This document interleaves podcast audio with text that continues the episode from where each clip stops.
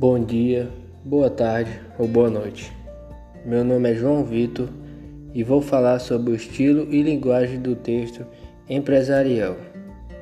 A objetividade refere-se às ideias, expondo apenas informações relevantes que desejamos transmitir naquele momento, descartando ideias superfluas.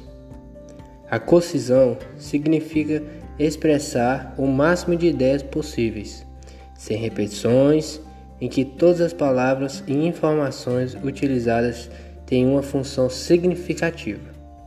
Já a clareza precisa uma organização mental do emissor.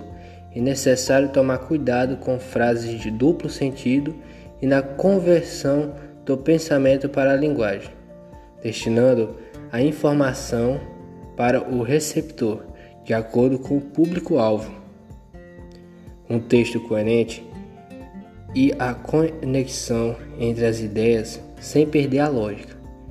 Para um texto ser coerente, é preciso ligar as ideias a seu significado mediante ao tempo, espaço, causa e consequência.